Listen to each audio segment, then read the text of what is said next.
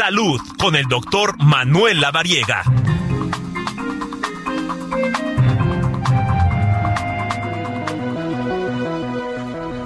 Bueno, pues como todos los fines de semana, ya nos acompaña hoy aquí en cabina el doctor Manuel Lavariega Tocayo. Bienvenido.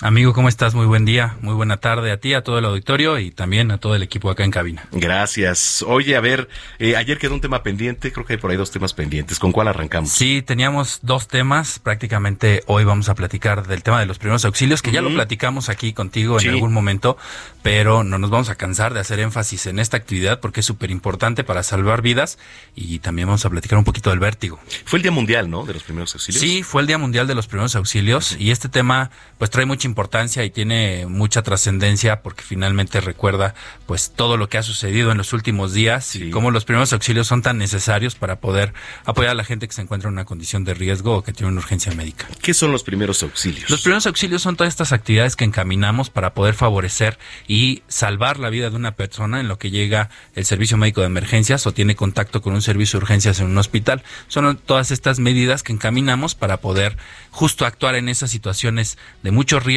en donde la vida de una persona está complicada, está valga la redundancia, en riesgo y nosotros tenemos estas eh, herramientas y estos conocimientos básicos para hacer la diferencia entre que viva o que pueda lamentablemente fallecer. ¿Cómo empezar a actuar, no? Porque este estamos en cualquier lugar nos puede agarrar una emergencia. En cualquier lugar, en cualquier momento, cualquier día y en la situación menos imaginable, eh, personas que se caen en la regadera de la casa, personas que se resbalan con el suelo mojado, personas que caen de la escalera o en un escalón, que se cortan en la cocina, o sea, cualquier momento puede suceder una urgencia médica y a veces pensamos que no nos puede suceder a nosotros y hay casos en donde simplemente una herida cortante, es decir, cuando estamos en la cocina preparando la comida, le pegamos a un vaso grande, a una arteria y eso pues nos puede generar una condición de riesgo para incluso poder perder la vida. ¿Quiénes son los que deberían de, digo, yo creo que todos debemos estar capacitados en los primeros auxilios, por lo menos saber qué hacer en los casos más comunes, ¿no? Pero por ejemplo en restaurantes, en algunos centros de esparcimiento, etcétera, eh, pues muchos de los meseros, los encargados deben saber también un poquito más allá cómo reaccionar. En realidad todos tenemos que saber primeros auxilios, incluso hay cursos para niños para primeros ah, auxilios, porque fíjate, una, una condición importante que vale la pena señalar, a veces los niños son los que se quedan con los abuelitos, los abuelitos se infartan y entonces los niños son los que activan el servicio de emergencia y son los que pueden ahí proporcionar estas primeras atenciones, estas primeras acciones para salvarle la vida a los adultos mayores, entonces por eso es importante Hoy hay cursos de primeros auxilios incluso en niños. En niños, sí es importantísimo que desde pequeños se les esté instruyendo para saber qué hacer, ¿eh? Todos, todos tenemos que saber primeros auxilios. Si tienen oportunidad de tomar un curso para poder tener estos conocimientos, vale mucho la pena. Sobre todo, pues aquí mismo en El Heraldo tenemos eh, estos dispositivos que se llaman DEAS, que son los desfibriladores automáticos externos, que sirven para poder salvar a una persona de algún infarto.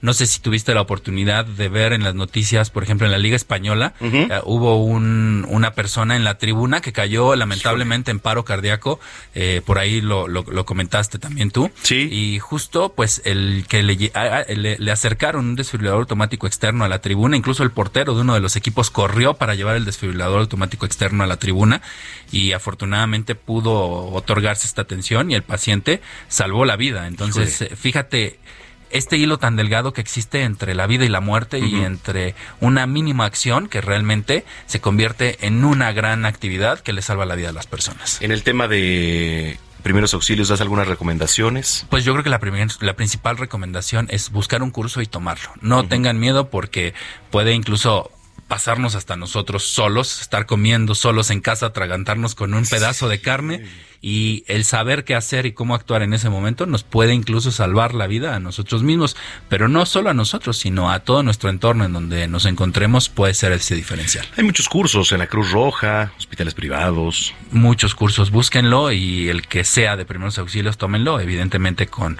eh, pues lugares reconocidos, lugares que tengan acreditación, lugares que estén certificados, porque si nos hemos encontrado que que a veces se encuentran charlatanes que dan cursos que ni siquiera son de primeros auxilios y que no tienen absoluta idea de qué es lo que deben de hacer, pero sí es importantísimo prepararse para poder salvar una vida. Eso es una. Y luego íbamos a hablar de... Íbamos a platicar del vértigo, que es una condición que justamente afecta a muchas personas. No sé si les ha pasado eh, esta sensación de mareo, esta sensación de como si estuviéramos en la montaña rusa y que todo se mueve, eso se define como vértigo. Es una condición que principalmente en el 90% de los casos afecta al oído, afecta a la, a la, parte interna del oído. Hay unas piedritas dentro del oído que se llaman otolitos que están flotando en un conducto dentro de la orejita y estos son los que nos dan esta sensación de posición, esta estabilidad.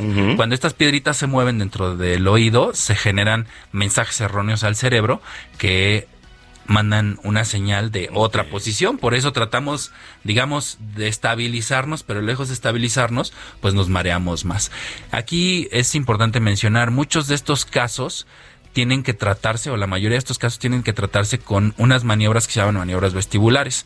Movemos la cabeza en ciertas posiciones los médicos para poder reposicionar estas piedritas y quitar el vértigo. Es lo que se tiene que hacer como tratamiento. ¿Cuáles son los síntomas? Mareo.